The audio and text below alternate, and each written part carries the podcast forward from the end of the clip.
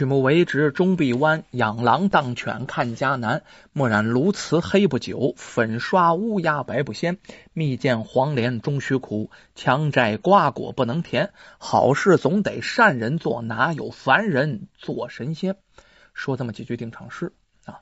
今天的时间呢，真是特别赶啊，不是跟各位抱怨，也不是要邀功，但是他实在是根本就找不出时间来给各位更新书啊。这一天呢，不是开会就是排练啊，等等等等。到晚上呢，好不容易这刚刚闲下来啊，拿出一段时间来看看吧。能更新一段就一段，能更新两段咱就两段哈。但是更新不上两段，我好像没完成任务似的。过一会儿可能还要准备直播啊。今天说的这个故事呀，是个民间故事。这个民间故事到最后，咱说嘛，民间故事无非教人向善，劝人学好，善有善报，恶有恶报，多行善事才是人间正道啊！行了，咱们呢开头不说那么多，电话多了大家烦得慌。这个故事就发生在北宋年间啊，地点呢是王村，有这么一户人家，男主人呢叫王德，是个老木匠。有一次啊，这王木匠给人家做工的时候发生意外了，塌了！怎么那么巧？打中后脑了，这一下就没救过来，当场就死了。发送完后事之后啊，家里再一看，哎呦，太苦了！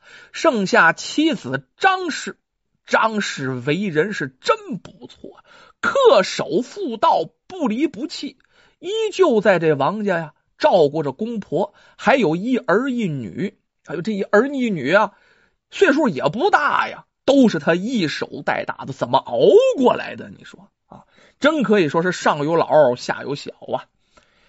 张氏日子过得挺辛苦，哎，街坊四邻都是好人，看到他家困难呢，有时候接济点银钱，有时候送点粮米，就这样啊，东拉一把西拉一把，这张氏的日子。总算是挺过来了。这王木匠跟张氏的女儿叫小莲，这小莲真不错，从小就懂事儿啊，能干活。那天呢，就帮他母亲干些家务活，洗衣服呀、做饭呐，家里家外一把好手啊。这小莲长到十岁的时候，就能帮母亲干活了。哎，这张氏一下啊，身上的担子就轻了很多了。那还能老干活吗？那年月啊，小姑娘结婚都早。十六岁那年，小莲长得不错。另外呢，这个贤德之名啊，在当地也是很出名。于是呢，有好多媒人过来提亲。经过一个媒婆的牵线，嫁给了邻村的一个书生。当然啊，穷人有穷人的过法，啊，草草的办了个婚礼，仪式很全，但是也没什么铺张。后来，小莲经常回家。张氏听闻小莲婚后的日子过得很好，夫君对这小莲呢，那是一等一的好，一等一的疼呵呀。张氏这个心里可算是缓了一口气。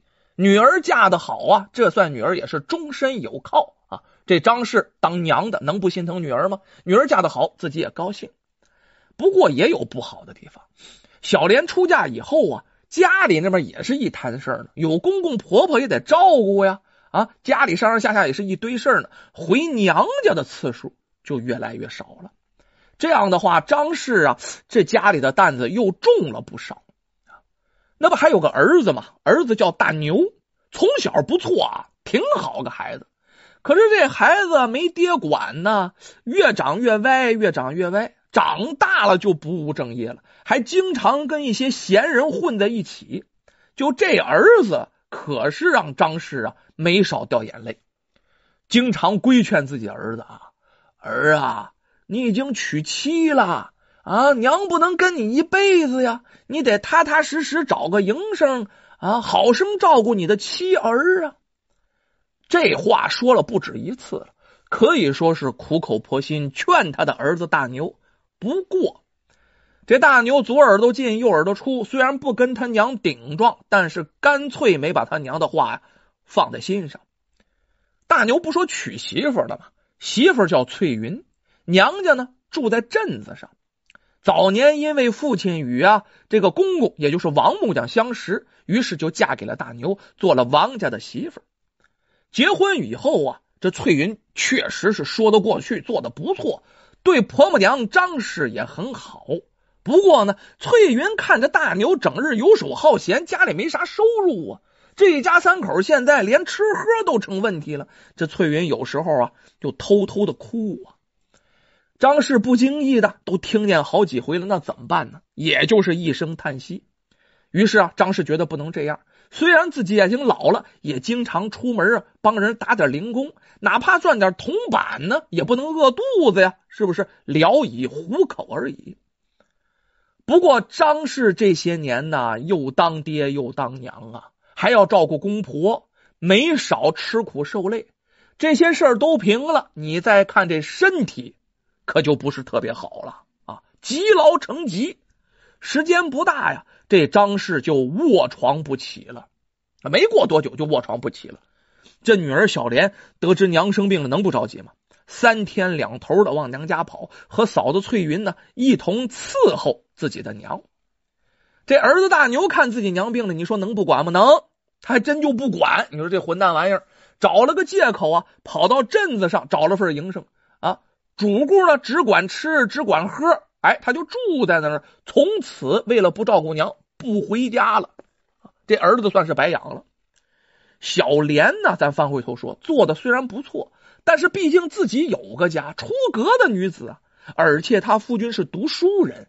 近日又在苦读诗书，准备科考，家里也需要照顾，那边也有公婆。这时候小莲有孩子了，都得照看呢。于是小莲这也很麻烦，那头两头跑不过来，就给嫂嫂留了可是不少钱，家里能拿多少拿多少，这也回家了。于是伺候这婆婆娘张氏的重任，到最后啊，就落到了翠云一个人的身上。咱说这翠云真不错，开始一段时间也是真孝顺呐啊，待自己婆婆跟亲娘也没啥差别。可是啊，老话讲“久病床前无孝子”啊，时间一长，这翠云就觉得没有盼头，这是其一。再者一说，自己的丈夫大牛整日不回家呀，啊，怎么就扔到我自己身上了？啊，怎么我就这么倒霉呀？啊？于是啊，这事儿不能想，越想越生气，越想越生气，最后这一赌气，撒手不管了，不管自己婆婆娘张氏了啊。这个时候也巧了，恰逢科举考试，女儿小莲跟着夫君进城赶考了，他娘无人照看之事，不知道。这大牛在哪儿呢？依然在镇子上的一户人家里啊。翠云曾经托人给他捎信，让他回来，可大牛置之不理。这村民们，大牛啊，对大牛说三道四啊。亲娘都那样了，你还在外边悠哉悠哉的啊？这儿子不养也罢。于是这翠云一生气，彻底不管了，回了娘家了。家里的婆婆这下真没人管了，起不来炕啊。吃喝送药都成了难题，这老妇人成天呐卧在床上，叫天天不应，叫地地不灵啊！想起自己当年含辛茹苦拉扯孩子多么不容易，再看看眼前这般景况，怎么落到如此田地啊？剩什么了？净剩哭了，没事就哭，没事就哭，还不错哈。第二天黄昏的时候，家里来了个小木匠。小木匠啊，有一次做工的时候，哎，主人家这屋墙因为连夜雨啊，突然就倒塌了。幸亏这张氏的夫君王木匠眼疾手快，一把将他拉过来了，这才躲过一劫，性命这算是保住了。这王木匠谢世以后啊，这小木匠感恩图报，偶尔呢买些东西前来王家看一看。就是没忘了这恩情，就说这一天啊，这小木匠做工，哎，干的挺利索，挺快，于是便想到这王家我去看看呢，啊，我这师娘怎么样了呀？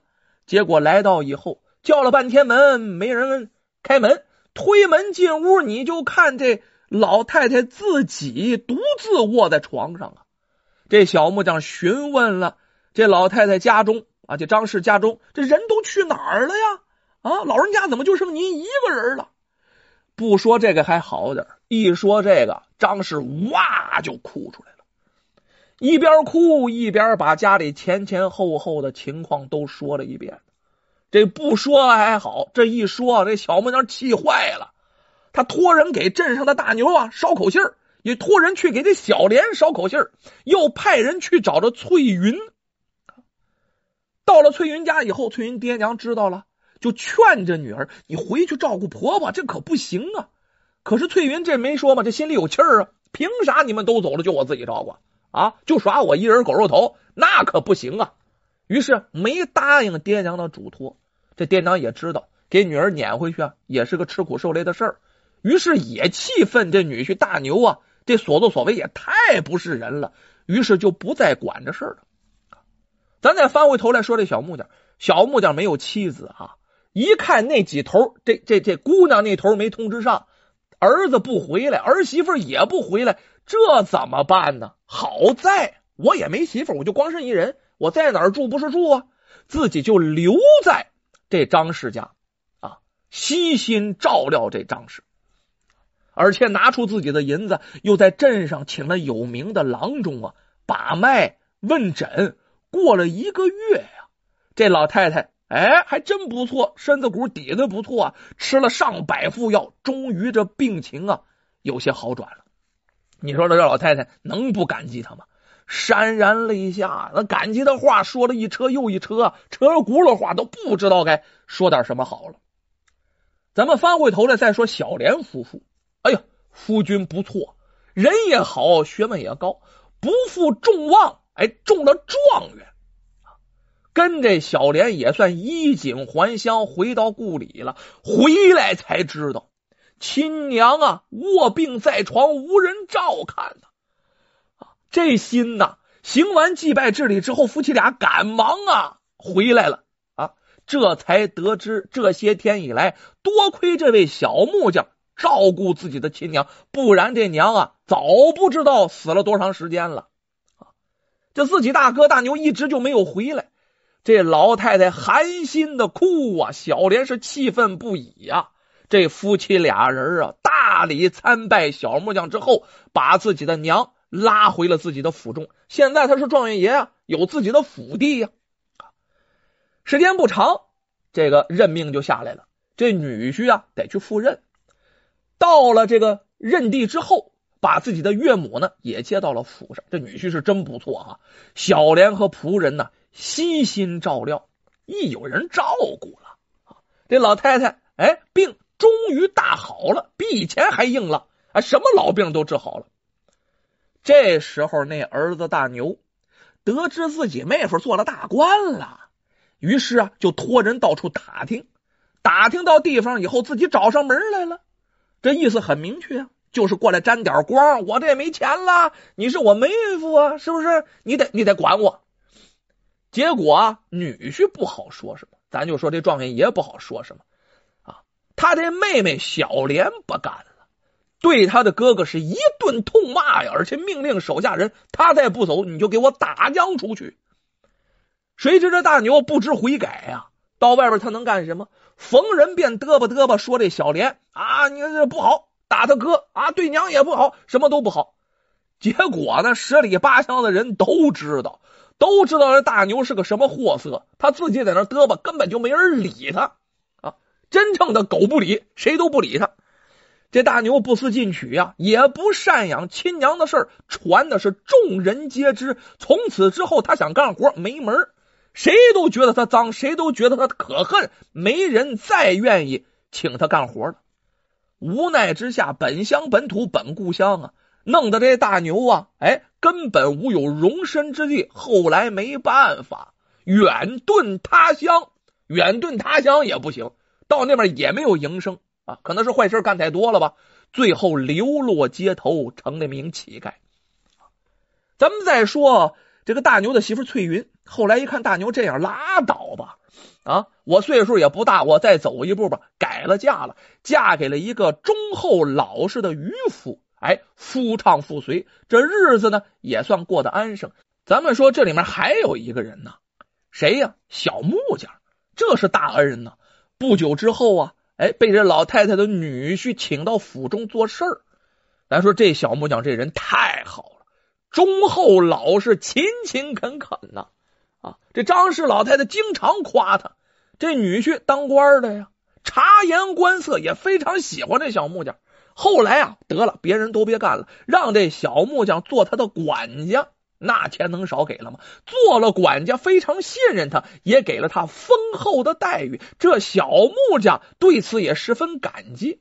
就这样的结局啊，就是对这小木匠善行的回报。要说咱们老话讲，善恶皆有因果报应。